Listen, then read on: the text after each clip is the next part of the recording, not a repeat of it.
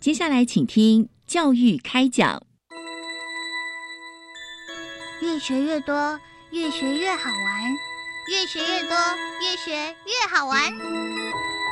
如果教育是春雨，我希望能滋养每一颗种子；如果教育是阳光，我希望能活络伸展每一株幼苗。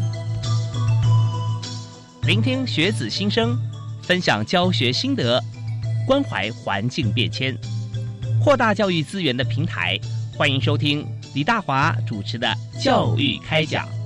教育从倾听开始，一定划得来。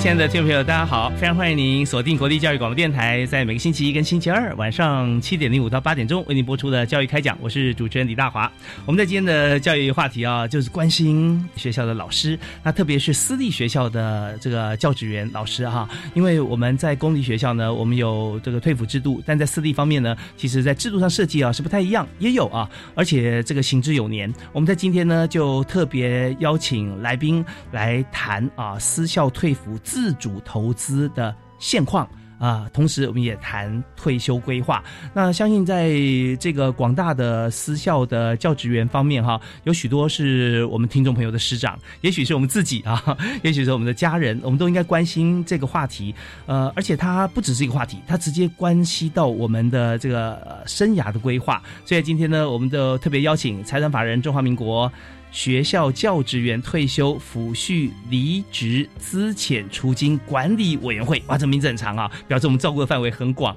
我们邀请执行长黄东烈，黄执行长，执行长你好，各位听众好啊，主持人好，是非常欢迎哈，这第一次来我们节目，对 对，但是我们这个话题啊，您非常专业，而且呃经营有成，我们希望从您的经验当中哈，给听众朋友获取很多的知识啊。那第二位呢，也是我们的同仁哈，是私校退抚除金管理委员会。的副执行长李承袭，李副执行长。主持人好，各位听众大家好，是欢迎啊，欢迎李富。那我们在今天讨论这个话题，我记得在我们节目里面哈，呃，曾经有谈论过啊，而且呢，我们在每一年哈，大家都会为所有的这个老师哈来检视一下我们的基金啊表现如何。所以在今天首先开始呢，但我相信还有很多朋友可能是第一次接触这个话题了啊，我们就想请这个黄执行长哈来谈一谈这个私校退辅自主投资账户啊它的起源，还有我们的现况。我想，我代表我们储金管理会的刘奇刘董事长跟大家问好。嗯，当然，我们有这样一个透明的一个制度啊。嗯，我们首先要谢谢教育部那个整个规划这样一个好的制度，让我们五万三千多位的私校教职员，嗯，还有三百六十三所学校啊，我们的会员学校，我们那个私校退伍储金管理会。的业务是接受我们教育部的一个委托，来为大家做一个服务。那我想，我们整个的一个自主投资账户的一个起源呐，这一部分我就先请我们呃副执行长，他是由教育部私校储金监理会的组长过来这边服务，然后请他来给我们做个介绍。那我想要就是要请我们私校教授也放心的，就是这个制度。是非常的专业、公开、透明，而且非常有绩效。我请他来做个介绍。好，我们这方面就要欢迎这个李承熙李副执行长啊，因为我们知道说之前在这个教育部啊，在公部门方面，我们本来是在做一个呃监督的一个角色吧，辅导或者说协助啊这样子，在公部门的角度来看，那现在呢呃就直接来在呃退辅助金管理会里面任职啊，那这样的话最知道。彼此的需求啊，跟我们的范围在哪里嘛？啊是是，所以呃，请帮我们也介绍一下。好，那私校退伍主任制度，它基本上是从九十九年一月一号的时候，私校退伍条例的实施，那它才从所谓的旧制转新制这样子。那当初的旧制，我们采用的退我们退休金制度里面叫做确定给付制。那确定给付制一直都会遇到一个问题，就是它可能会因为收益率不够，或是人口结构的改变，到导致它的现金流量的入不敷出，然后最后变成破产。所以几年前我们台台湾就发生那个军工教年改的现状。是，那我们也是私校当初有先考量到有这个问题，为了避免有这个问题之后，九十九年一月一号，我们就从确定给付制改成确定提拨制，那它变成是一个个人账户制。那你自己每个月提拨的钱都会进到你自己个人的账户。那私校老师他从 A 校转到 B 校的时候，他那些账户也都带着走。那从此不需要再担心破产的问题。对这个概念，就像我们的劳保新制一样啦啊，这样子，我们有自己的账户嘛？那呃呃，公司会有呃这个来有投入，那自己也可以提拨啊，相对提拨。那这个账户呢，我们不管转换到哪一个工作，都会跟着我们走。没错，没错。对，所以在私校的这个退抚的制度里面呢，就从之前的这个确定给付制，就是固定的啊，如果退休的话，国家给付多少。但是我们也晓得，在国家裁员方面，不是只有呃中华民国而已啊，而是随着全球的脉动在起伏。所以当一个金融海啸来袭，你不可能说我就自外于这样状况，我还可以呃保持的很好。那如果不变很差就已经不错了。所以在整体下降的时候，我们也会下降。那这个时候国家是不是还有一样的额度的资金可以来给付啊？当初所承诺呢？这真的是一个问号。没错，是一个现实的问题。所以，怎么样能够让我们的老师啊，用尽自己的青春啊，跟智慧、跟精力，在培育我们下一代的这伟大的这个情操哈？他在呃退休之后，仍然可以有自主权哈，不会因为外界的因素而影响。所以我们现在这个确定提拨制，也就是说，我们有这个制度成立之后，老师啊，他可以来提拨他的到账户里面，而且还有一些工具可以操作，对不对？对。但目前操作的。就是可以选择的，就是有三项。我们从二零一三年开始，我们就有开办了哈。最主要就是说，我们每个私校教职员，每个学校加入我们的会员以后，你新进的到学校去报道，他就会让你人事单位会让你填写，嗯，你的风险属性评估。所以这部分哈，可能我们的听众朋友里面有在私校服务的亲戚朋友啊，记得要提醒他说，哎，你到。学校去报道的时候，有没有让你这个去填这个填写相关的一个资料啊？上柱子投资平台去选你所要选择的到底是呃保守型、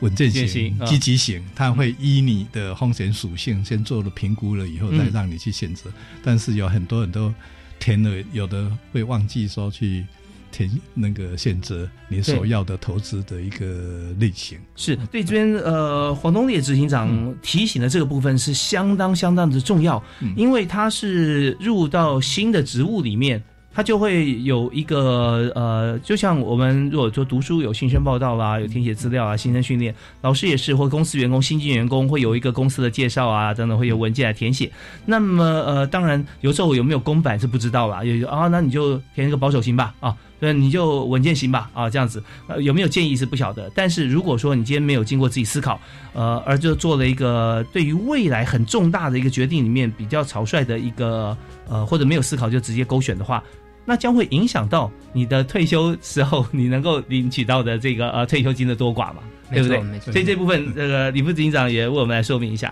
嗯，我想我们私教退补储金制度，它跟劳退那边最大的差别在于说，我们有自主投资，也就是像劳退的话，你每个月被提拨的钱，你。每个劳工他没办法自己选择，我今天要投资在什么样的类型的商品里面。嗯，但是私校退补这边，我们有设计了保守、稳健、积极跟人生周期总共四种投资组合，供教职员去选择。嗯，对。那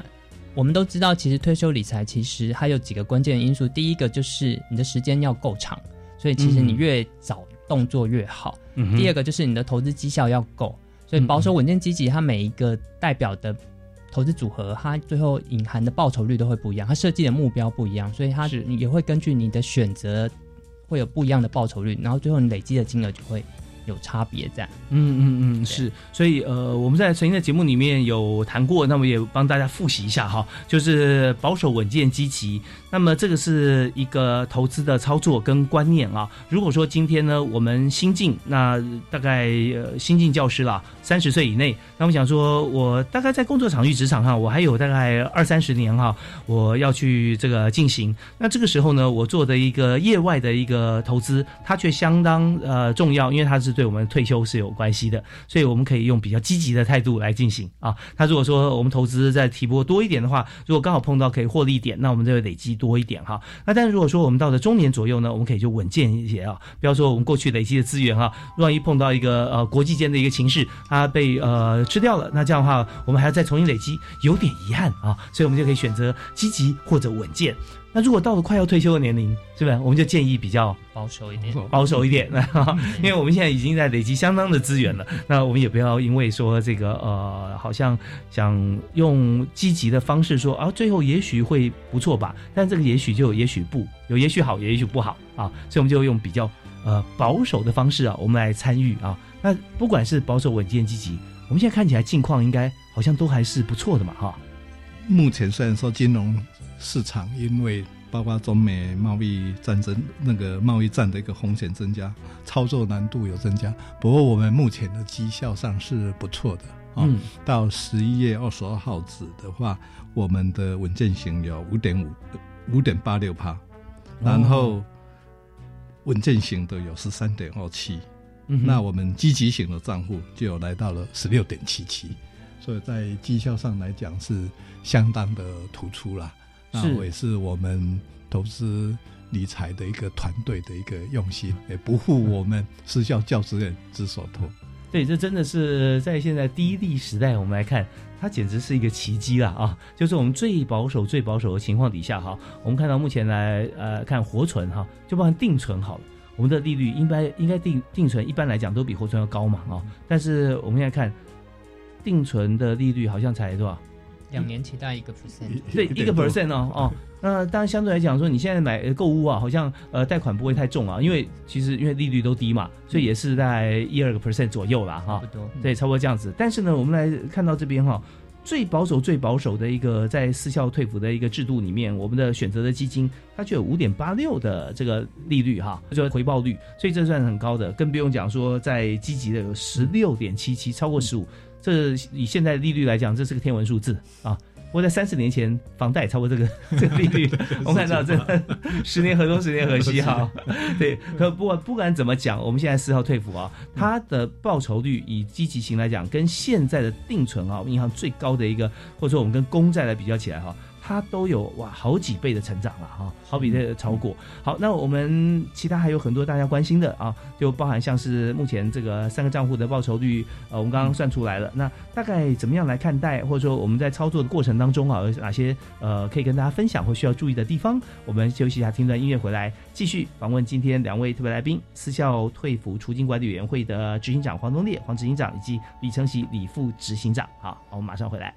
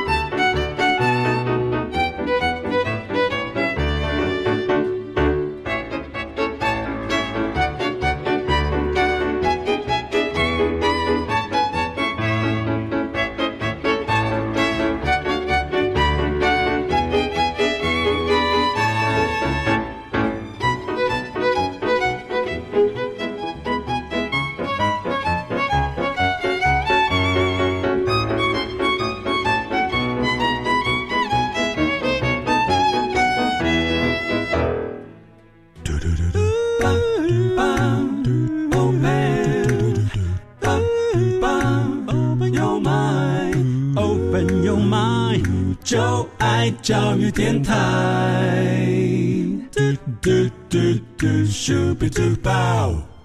非常欢迎您持续锁定国立教育广播电台，在每个星期一跟星期二为您播出的教育开讲。那今天大华为您邀请到两位特别来宾。非常非常重要的话题来谈有关于在台湾哈私立学校老师呢或者教职员哈这个退抚除金我们应该怎么样来操作？但现在私校退抚除金管理会啊，那么在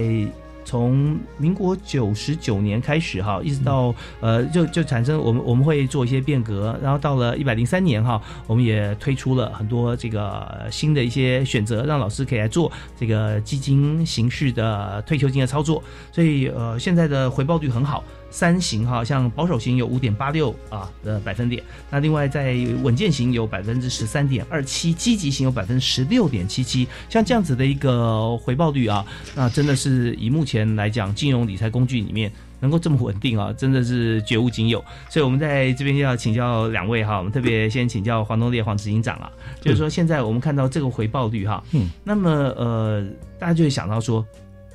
这么厉害，那到底是哪些商品啊？在这里面，因为是基金嘛，所以它里面是股票型吗？是不是？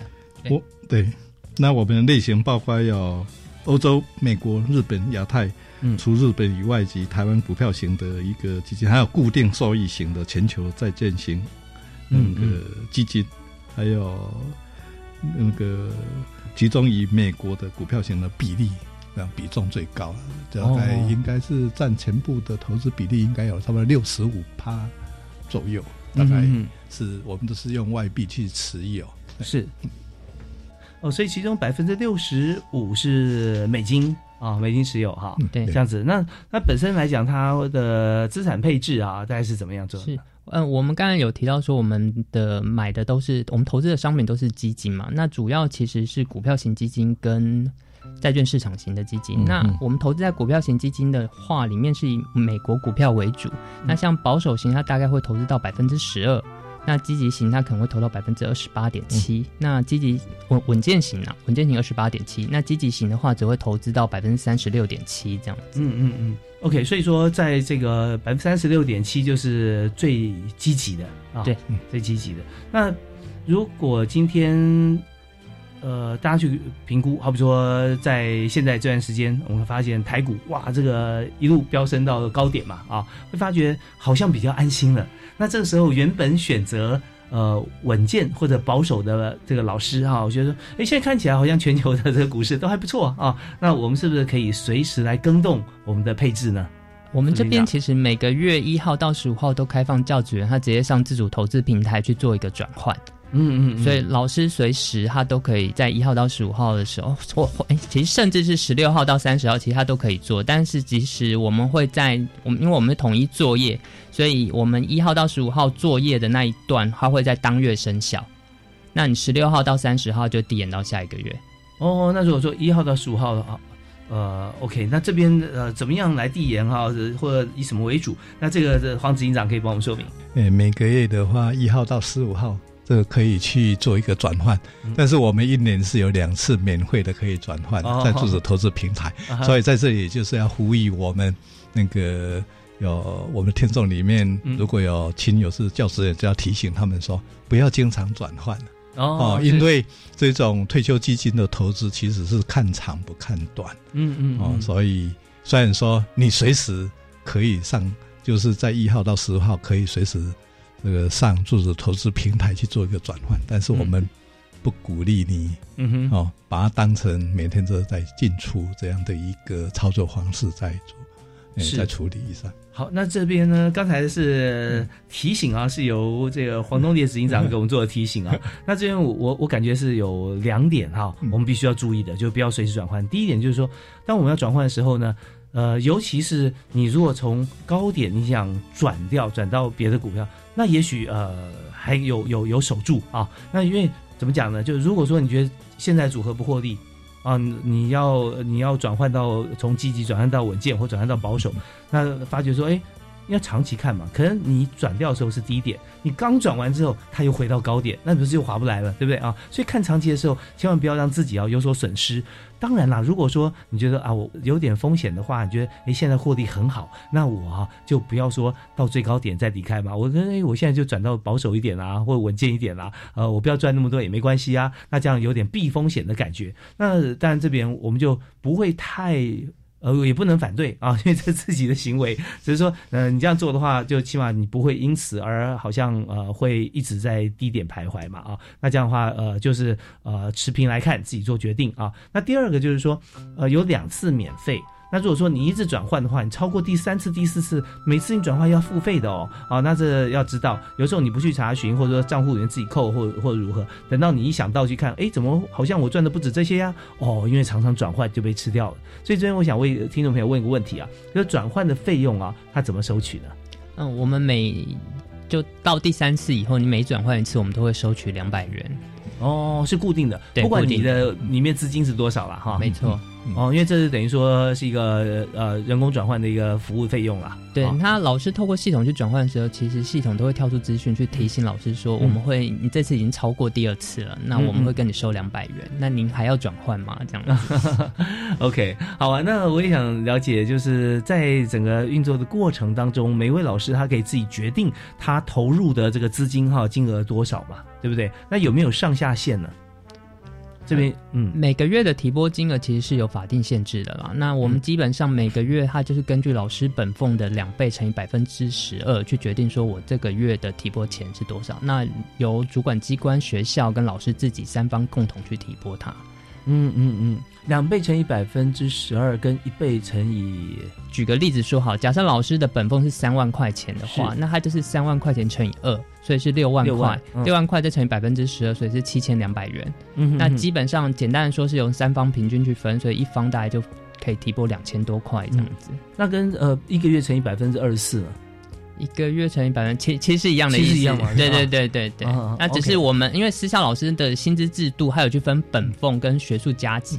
哦，是是是，OK。那我们但是这个设计出来哈，一定是有它的原理原则。那么为什么乘以两倍呢？这个呃，我现在我也没有办法 跟大家说。但是呢，我们知道说，在每个薪资结构哈是不一样的。在老师的薪资结构里面呢，它有很多其他的，像加急啦或其他的费用啊或者负担啊这些。那但是我们用呃现在的公式是如此来计算。好，那也就是说，今天如果我们再想。呃，多一点加码多一点的话，你也必须要在这个限额底下来进行啊。那每个月嘛，不能说，哎，我现在觉得说这个这不错，我就突然加个二十万，加个五十万进来。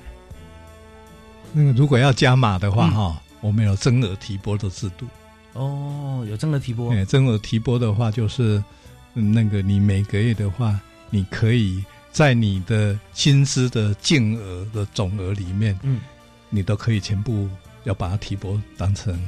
你那个增额提拨的，等于是第三层保障的意思，就是说，你除了有你退休以后你有年金的一个提领，嗯，另外还有你自己薪资储金你的账户是，那另外就是增额提拨，这个就是一般像劳工目前也是有，嗯，那我们是最近九月二十八号新推动这样的一个制度，哦，这是新的，对，就是你不需要说学校去。呃，开立这样的制度，你自己只要说你愿意，呃，增额提拨，那甚至学校还可以相对的，就是要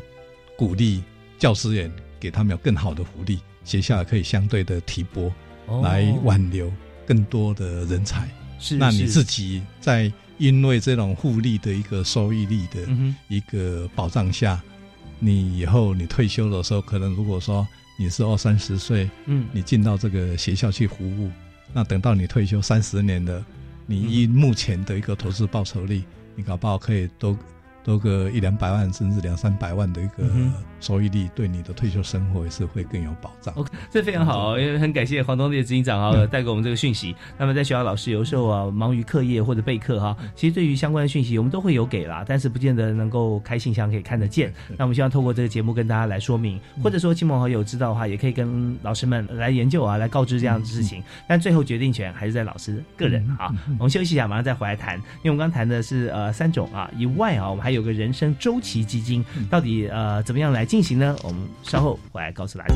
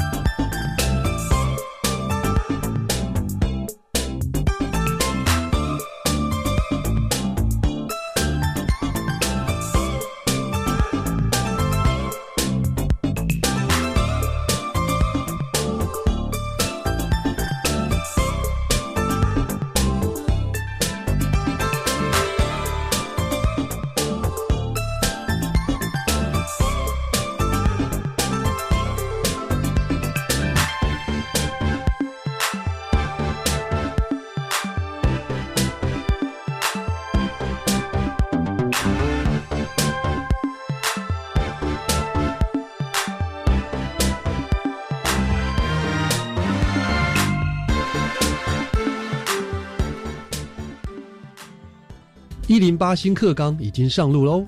面对新课纲，是不是还有许多家长朋友感到有些不安及担忧呢？别担心，现代教育电台 Channel Plus 的网站中，策展了我们的课纲交流道单元，搜集了一般民众对于新课纲的疑问，邀请到相关单位回答问题，希望大家能更掌握十二年国教的内涵及获得正确资讯哦。让我们一起上 Channel Plus 课纲交流道吧。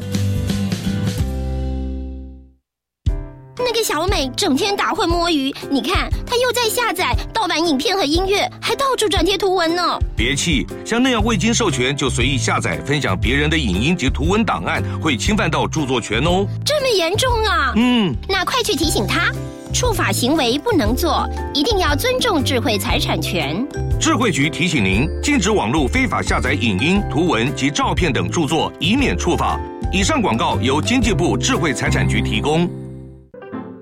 姐，婆婆帮你带小孩比较轻松吧？嗯，不见得。最近啊，我常常跟婆婆意见不合，不知道怎么办。听说婆媳问题可以打家庭教育咨询专线，那里有专业的志工可以帮忙想办法。哦，那我来问看看。家庭教育咨询专线四一二八一八五，行动电话请直播零二四一二八一八五。以上广告由教育部提供。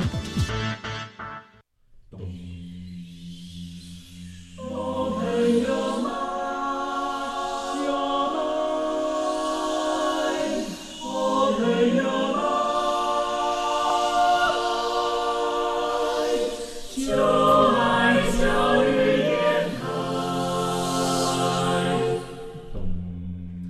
我们是台北室内合唱团，您现在收听的是教育广播电台。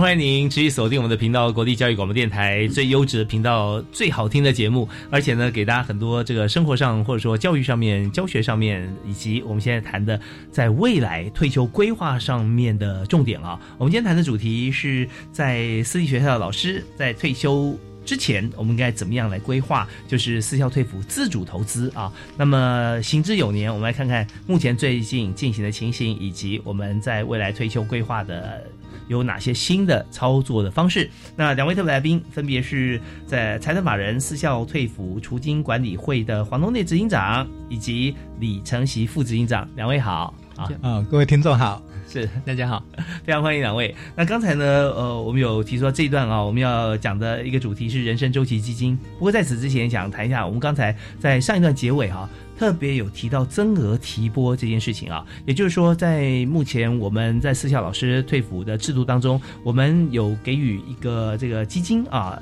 来操作。那这个就是由老师跟学校啊相对来这个呃各自主动跟相对提拨啊一笔资金。那在这个账户里面呢，我们可以选择稳健。积极以及呃保守型啊，像这样子的呃操作三种不同操作模式来为老师哈有专业的这个经理机构哈来帮老师来操作，那老师也不用太担心，因为这都是呃非常就算是积极型哈，有达到超过十六趴的回报率啊，但是也都是感觉非常稳当的。那呃刚才特别提到说增额提拨，那这一部分是不是也请这个呃我们特别来宾啊，请李副执行长给我们来说明一下？好，我想增额提拨其实它是从九十九年一月一号起它就开始实施，只是当时我们的设计目的是想说，希望学校那边可以视自己的经营状况来决定要不要主动帮老师做增额提拨。那学校如果他招生良好、经营办学绩优的话，他其实学费收的会比较多，那他就比较有盈余，可以帮老师去多办理增额提拨，来当做一个他们对学校。教职员的一个鼓励，这样，就是学校可以选择啦，因为这个盈余学校可以来操作嘛。对，就是说，你看现在如果说你经常门、资本门，呃，除此学校还有哪些的呃想要使用的部分，呃，当然也希望能够把老师未来退休规划放在我们的考量里面。那如果有盈余的话，我们就提拨给老师当做这个相对提拨的金额，那是非常棒的。最主要，刚才像执行长也有提到说，这是留财的好方法嘛，是啊。啊哈，没错，但以前是要学校先提拨之后，老师才可以决定他自己要不要提拨。哦，说学校没有提拨，老师是不能主动的。没错。哦，那这样子，老师当然有时候会会希望说他的退休金能够自主哈，或者能够增多一点的话，可能要跟学校商量了。对，就所以就会变成说，有其实有一些老师或者是职员有一直跟我们反映说，他们很想要办理正额提拨，但是学校其实都因为预算的考量，学校没办法配合办理。所以今年我们在透过立法院那边的委员的支持，那我们有修法通过了正额提拨，它现在其实整个方向就转过来，我们在今年的一百零八年九二八的时候就全面开办，只要老师愿意要办理正额提拨，学校那边就一定要配合帮他做。哦，对，有点像我们劳基法修法一样啊，就是说请假这个这个制度，如果说今天我们赋予这个呃劳动朋友哈这个假期，呃他只要请假就不用问任何理由，因为他属于他的假，他有自主权。那今天呢，我们既然国家赋予像私校老师啊有一个像这样子的一个制度啊，可以来增加或者说来操作他的退休金，那这个退休金最后给谁呢？给老师嘛啊，所以老师他就有这个决定权，他说我要不要增加。提拨在里面，增额提拨，而不是要看学校有没有增额，再决定我的未来啊。所以这时候，呃，在今年已经通过了嘛？对，OK，通过之后呢，那老师他也是有额度的一个上限了啊。对，没错，他基本上就是在你薪资净额这每个月薪资净额里面去做一个增额提拨。嗯嗯嗯，OK，那只要提拨额度多少，那学校就必须要来。提拨相对的一个金额是的，然后增额提拨其实还有一个最大好处就是它有节税的效果，所以这也是为什么老师们一直很想要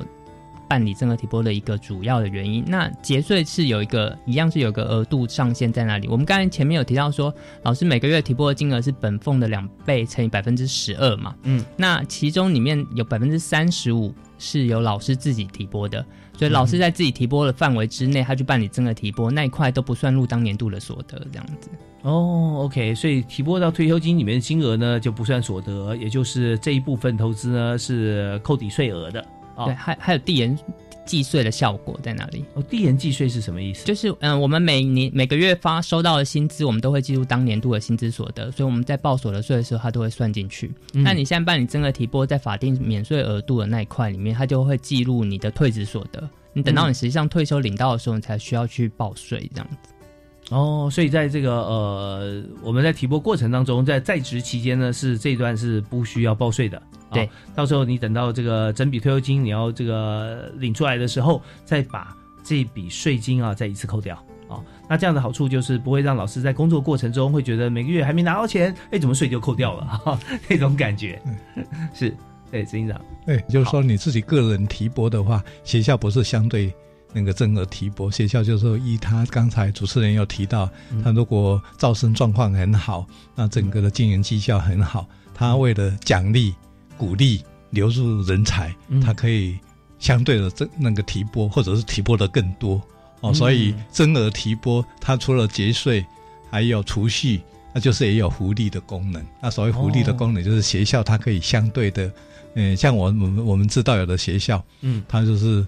哇，那个老师自己教师人本身他提拨了多少，他们就还加码。嗯，哇，这样的话，这个学校的教师人就很有向心力，是那个会良性循环，会经营的更好，所以会感受到学校对我真的是很好啊，很用心又贴心这样子。因为我们这个制度呢，倒没有要求说学校提拨多少，老师就必须要加码，对不对？那如果这样的话，老师有时候呃，每个人的财务的分配状况不一定嘛，那有时候还怕说，那这样子你干脆不要提拨好了，不然我也要提拨这么多。所以相对提拨像这样子的概念，并不存在说学校他。提拨以后，老师是不是要？来一样多倒没有嘛？啊，OK，所以这边就鼓励啊，这个私立学校要照顾老师或留才啊，各方面我们都希望说，呃，办学嘛，都希望说老师呃向心力强。但是老师也并不是因为说一定要有足够的像像是这个学校呃给予我们多少的这个提拨啦，或者说奖金啊，才会认真办学。其实不是的，老师都是非常认真啊，很努力，而且呃很很爱学生。只是说这点哈，彼此用心的那微妙之处，其实学校有。学校学校也掌握了，就是说，我们也希望能够呃做多一点事情，让老师能够感受到。那这时候呢，我们现在新的制度就欢迎学校哈多多提拨啊。那这边呃，那这个有没有上限？也是一样吗？学校有上限吗？因为学校是没有上，应该最主要增额提拨是重点是在个人。如果说你愿意提拨的话，学校要就是要配合去办理他的增额提拨这样的一个需求。但是学校要依他自己的状况。他到底是有要提拨，还是说提拨的更多？那就是学校自己校方本身去决定的，并没有强制说个人。提拨多少，学校提拨多少哦。对学校来讲，相对也没有限制了啊。因为学校其实现在我们看起来少子化的关系，办学不易啊。那如果说学校在办学的过程当中，那么呃，已经是在呃很辛苦的情况底下，那老师虽然有提拨呢，学校也没有一定要说跟老师一样一样多对啊。但是有提拨的话，我们就非常鼓励啊。是，所以这部分就是在整个提拨方面，呃，是最新的，今年九月份才通过的九二八九二八啊，教师节的意义非凡呐啊。立法通过，希望能够让这个老师在工作过程当中啊都没有后顾之忧啊啊！好，那我们在这边也是先休息一下，稍后回来呢，我们再来谈人生周期基金这第四种方式哈，能够为老师增加退休金。好，休息一下，马上回来。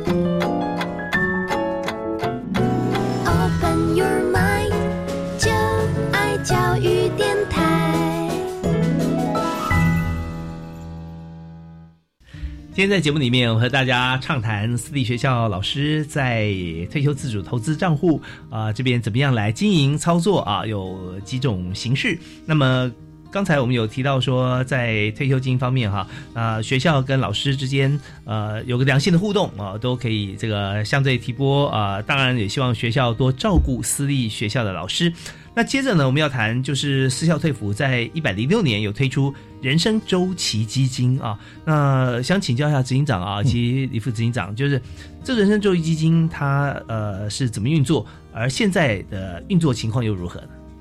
人生周期基金是我们目前实施已经两年多了嘛，哈，一零六年到现在，事实上来讲，它利益非常的良好，就是希望说，如果你评估，嗯，但是。你也没有选择，或者是你也没有自己评估你的风险属性，你也没有选择你到底是要稳健、保守、积极型。嗯，那另外的话还有这第四种，就是人生周期基金，就是一零零的集聚，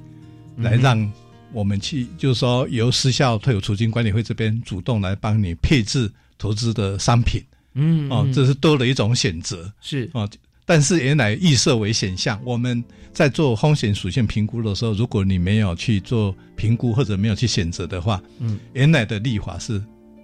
把你预设为选项是放在保守型，哦，那我们就觉得说你放在保守型，对于你以后未来投资的一个收益，你退休生活的保障是比较没有那么周延，所以才会呃有人生周期基金的一个第四种选择，我们做一个先导。就是希望说，未来如果说你没有评估，也没有选择，或者是你评估了你没有选择，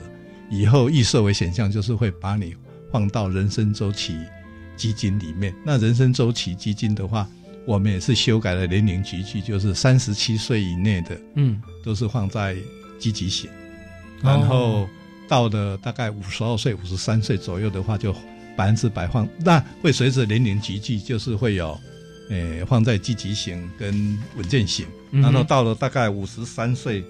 到五十二岁、五十三岁的时候，全部都一百趴的放在稳健型，然后六十二岁以上的话会放在保守型，就是有十个集聚，随着十个集聚，对，跟我们刚刚讲只有三个，哎，对，随着你的，那刚才我是讲的，就是它会有随着，譬如三十八岁到四十三岁，然后四十四岁又到四十九岁，五十岁到五十一岁。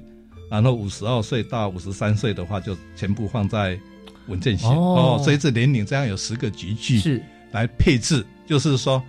呃，三十七岁以内的话就是放在积极型，然后三十八岁到四十三岁的话，就是有二十趴的话是稳健型，八十趴的话积极型，然后这样递减过来哦。到了那个六十二岁以上的话，就是都放在保守型，嗯，就是等于是一般会随着你。的年龄的增加，可能也许你最后会比较保守，会希望说你会用比较安定的一个是呃投资的一个商品，这样的话对你的一个未来的退休生活会比较有保障。所以大概是人生周期的一个基金预设为选项。我们新的就是在今年明年的一月一号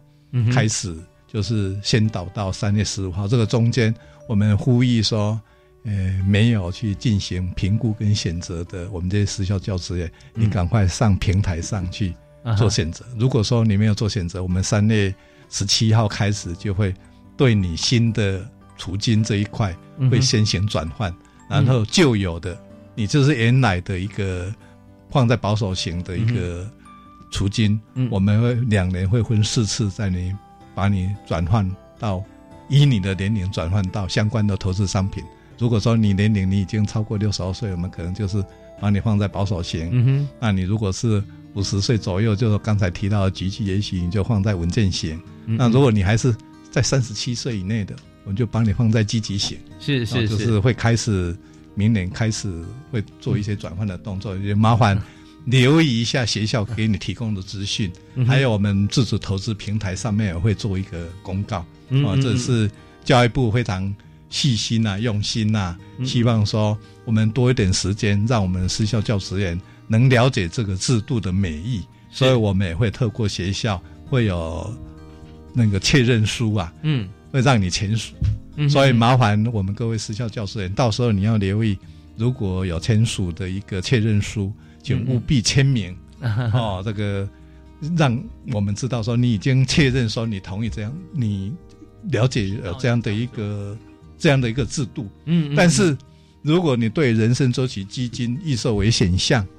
你自己觉得说我还是想换为保守型，那也欢迎你。嗯嗯。你自己上投资平台，你可以随时再，你可以刚我们提到的有两次免费的，你可以再去跟动。对，所以这两次哈是呃一年是吧？一年有两次，一年有两次，那多的话你就要收两百块的一个费用。对，所以我们发现说这个呃做法啊真的是呃很贴心啦啊，因为之前如果说没有这样规划的话啊，就是按照年龄，而且每一年啊它的它的比例上各这就这三种型嘛，就是呃保守、稳健、积极啊。那以前的话就是说这三型你就就选一型。啊，不管你在几岁，你都可以选择。那嗯，有些也许就预设或者说建议，可是这个未来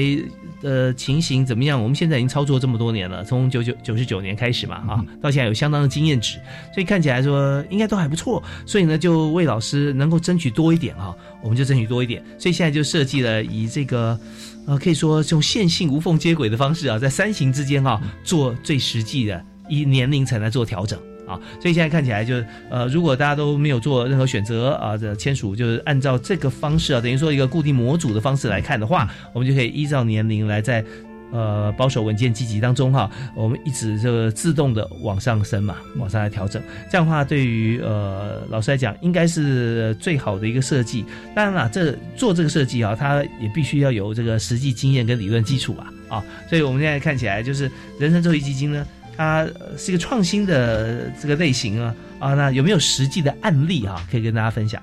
嗯，我想人生周期它其实不算一个创新，它其实在一九九三年的十一月就有巴克莱，它有先推出人。全世界的第一档人生周期，嗯，那其实所以人生周期基金到现在已经有二十几年的历史了。那比较有名的政府机构，他们所推的退休金制度有在用的一个，就是美国的呃联邦雇员的节约储蓄计划，它在二零一五年的九月的时候提出。那还有离我们最近的那个香港强基金计划，它也在二零一七年的四月的时候，还有提推出过人。生命周期基金这样，嗯嗯，国外的这些案例哈，其实就是已经做出来，他们他们执行成效应该看起来都还蛮不错的。嗯，目前市场上总共累计已经有超过六百档的基金，那它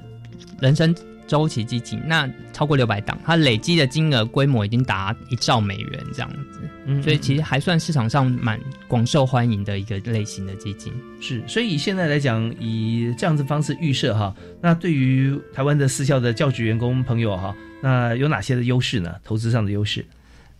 人生周期基金它因为它会自动帮老师依据他的年龄去调整他各个风险属性的配置嘛，所以基本上老师平常又是很忙，他没有空去关心他的退休金账户的。时候，其实这个基金它就可以在这时候发挥这个效果。嗯，那再就是老师他可能本身没有什么投资的经验，他可能嗯当初念的是历史，念的是物理，念的是国文，他对财经资讯的接触比较不频繁，然后也觉得吸收比较难一点。那像这种时候，透过这样子的帮忙，他他都可以去提高他的投资绩效。那我们有请几位学者帮我们做一个研究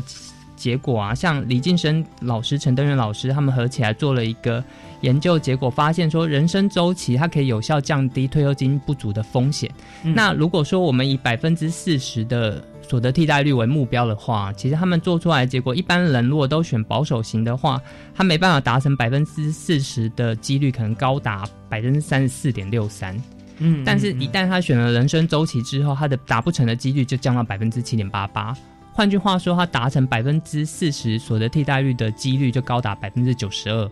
嗯，OK，好，那这是我们就以这个呃大学教授为例子嘛，对不对？对对对，好，那这边也要请黄执行长为我们做补充。嗯，对，我们人生周期的基金其实也可以达到分散风险跟创造收益的一个目标啊。嗯哼。另外的话哈，它有个好处就是说，它在保守型跟稳健型的一个组合里面，保守型的。这个组合还是适用两年定期利率的一个保障哦，因为目前就是说在职的教职员，如果说你选择保守型的，实际上来讲，我们也是有两年定存利率的一个保障，放到人生周期基金还是有这样的一个保障，嗯嗯，哦，所以大家就是很放心的，就是说，那刚才我们副执行长有提到，它的效益是经过学者专家的评估，那我们这样的一个也是。让大家可以更安心、更放心，不需要费太多的心思，你就可以对你未来的人生的一个退休生活啊，有一个比较有系统、有专业的一个保障。是，所以说这边呢，大家就没有后顾之忧啊，因为有这个专业的人员哈，还有政府当后盾嘛哈。这边那当然在另外一方面，我们如果说。自己就是财经专家啊，数学老师 啊，或各方面，其实有很多老师，呃，像我认识的啦，哈，听说啊，也想说，哇，这个如果可以多一点这个资 金放在这里面啊，他们都觉得说是很不错的事情啊，因为好像比较起来跟外界啊各个基金的一个风险啊，或者说获利来看啊，都觉得说以我们所规划的这样子的一个基金的组合，好像都是。呃，超越大多数的基金啊，因为长期来看嘛，啊，如果如果短期的话，因为基金本身来讲就不建议是做短线的，何况是说我们在做这个退服制度的时候，我们动辄看起来就是二三十年以上的规划，所以这个时候以这个角度来看啊，真的是很不错。好，那我们今天还有一点时间啊，我想请教执行长跟副执行长啊，就是。在秦岭的时候，哈，那到底是分期秦岭呢，还是一次领呢，还是怎么样？所以这这点是很多老师有疑问的。所以我想请教，就分期秦岭对于教职员的好处啊，或者说呃需要考虑的地方是什么？我们之前私校退伍储蓄制度啊，它通常大部分百分之九十以上都选一次领，因为我们以前分期请领的制度是搭配年金保险，嗯，所以就是老师先把。退休金领到手之后，他再去看说我们现在跟保险公司合作的商品是什么，然后他再去选择他要不要借由那个商品达成分期领这件事。是，但今年修法之后，老师就可以自己决定说，他现在譬如说，我现在整个退休金领到手大概三百万元，那这三百万元我要分几年，一年要领多少钱去把它领掉，这样。嗯嗯嗯，OK。所以说，在现在呢，老师他就可以来做适合自己的选择啊。没错，没错。嗯嗯嗯。OK，那这边有没有一些例子可以举给大家？嗯，它其实首先有一个好处，譬如说，就是你可能退休时，如果刚好遇到一些经济状况不明的时候，嗯，像如果像以去年来说，我们去年上半年其实投资绩效很好，嗯，但下半年因为中美贸易战开始开打之后，其投资绩效波动的非常的剧烈。那假设说有个老师他在一百零七年的时候，他累积的金额大概是两百五十万，然后他选择的是保守型，然后但是他到十二月离退的时候，受到中美贸易战影响的时候，因为净值波动的结果，他结清账户可能少了五万块了，只剩两百四十五万元。那如果透过我们现在的延后请领的制度，让老师可以决定说，哎，我现在不先领，我要放一下再看看。那如果放到今年八月的时候，它就会变成两百五十七万。哦，是，所以说在这个呃请领分期请领，或者说延后请领，是不是啊？呃，都可以来做思考。那么会不会我现在退休了？那么就不能够摆在里面太久，或者说怎么样？这个时间上我们要怎么样思考的？时间上，首先我们没有限制老师了，没限制啊。就虽然退休，我如果放里面也是可以的，对。可是我可以继续来提拨吗？继续提拨这件事就不行了。但是我们现在，譬如说你在职的老师，他是办理退休之后，你可以去选择，我现在退休金要不要已经。要不要做分期请领或延后请领嘛？嗯，但是之前我们这个制度实施之前啊，九十九年一月一号开始已经退休或之前的老师，他们不是都已经领到钱了吗？对，那那些领到钱的老师也可以来想说，他是不是可以？我当初领到三百万，我是不是要把三百万整个回存回来，然后再开始做个分期请领？嗯，那回存的话，也就是呃，在进行基金的操作嘛，参加，对对不对？所以就变成只要是我是私立学校老师，我曾经是，我现在即便我已经退休了，但是我还可以回来，就是说呃，把资金放在这边吗？没错，就是九十九年一月一号失效退抚储金新制开始实施以后，才领退休金的老师都可以这样做。哦，OK，是，好，执行长。嗯，那我再补充一下，就是除了领退休金，包括离退的都可以了哦。对，离退的都可以。嗯，你离退的你存回来，实质上来讲就是说，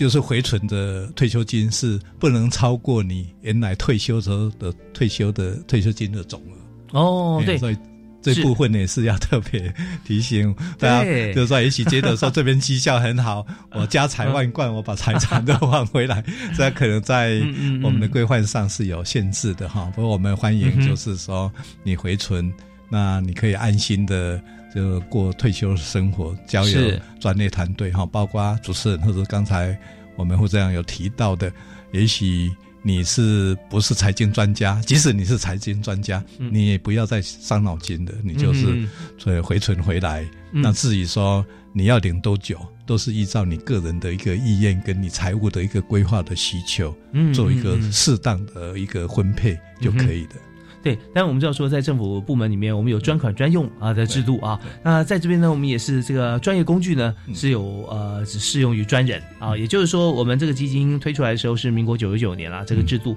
所以呢，在民国九十九年推出来之后，退休的老师，不管任何时间退休，你如果要把你的退休金呢再放回来这边，用同样的呃适合当时您身份的方式来操作的话，那是可以的。只是说这个资金啊，额度不能够超过你的退休金啊。就像现在很多朋友也会觉得说，哎，这个不错啊。那呃，他自己的家人啊、亲属会说，那我也加码好不好？那我一下我多一点，我们集资啊，一千两千万放进去这样子。呃，很抱歉，就算它是很好的理财工具，但是我们有专业制度给专人专用啊，这些就就可能没办法开启让大家来这个进行。不然的话呢，像这样子一个操作工具，可能就呃复杂了啊，到时候会扯不清啊，所以我们就来使用。那但是有些朋友会想说，好玩那没关系，我不加入这边，但是我可以知道吗？就是它里面的基金的这个配置，它是哪些股票啊？这些整合，那是不是我可以在其他地方或者请的其他的这个呃专业经理人啊，或者说其他公司来来组一个组合一个几乎一样或相似的基金来进行操作？那之间有没有碰过像这样子的一个询问和例子？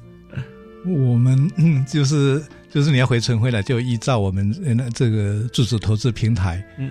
这样的一个制度了。那要跟各位听众报告，就是说，实质上来讲，我们私校退伍储金管理会业务接受教育部的委托，我们是一个公益团体，是我们等于是公益性质的在服务我们私校教职员啊。但是我们是一个专业的平台，一个自主的投资的一个平台，但是是公益性质的，所以。比较没办法像一般的这种基金操作的这样的一个模式，我们说看长不看短，而且不鼓励你太过频繁的一个进出。即使包括说，诶，未来我们是希望说能尽量的服务我们私教师教师员，他请你的方式也许会走向更有弹性。在私教退伍储金管理会的官方网站上面，其实都会定期发布季报。每一季我们都会把我们现在资产配置的情形公告给社会大众知悉，然后我们所持有的基金商品里面，我们会公告我们前几大。嗯，不会到每一档都公告给大家知道，但我们前几大家在上面也都看得到。嗯嗯嗯，OK，所以有兴趣的朋友哈，都可以上呃我们的网站来参考啊。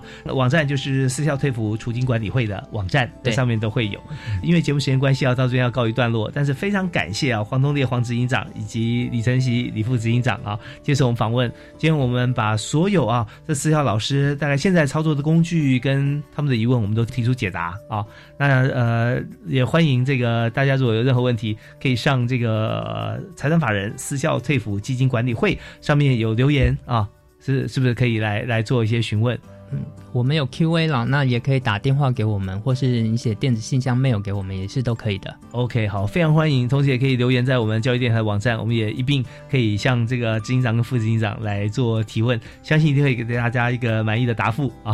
好，我们今天再次感谢两位，好，谢谢主持人，谢谢各位听众。谢谢大家，好，谢谢。呃，我们下次同一时间再会了。好，拜拜。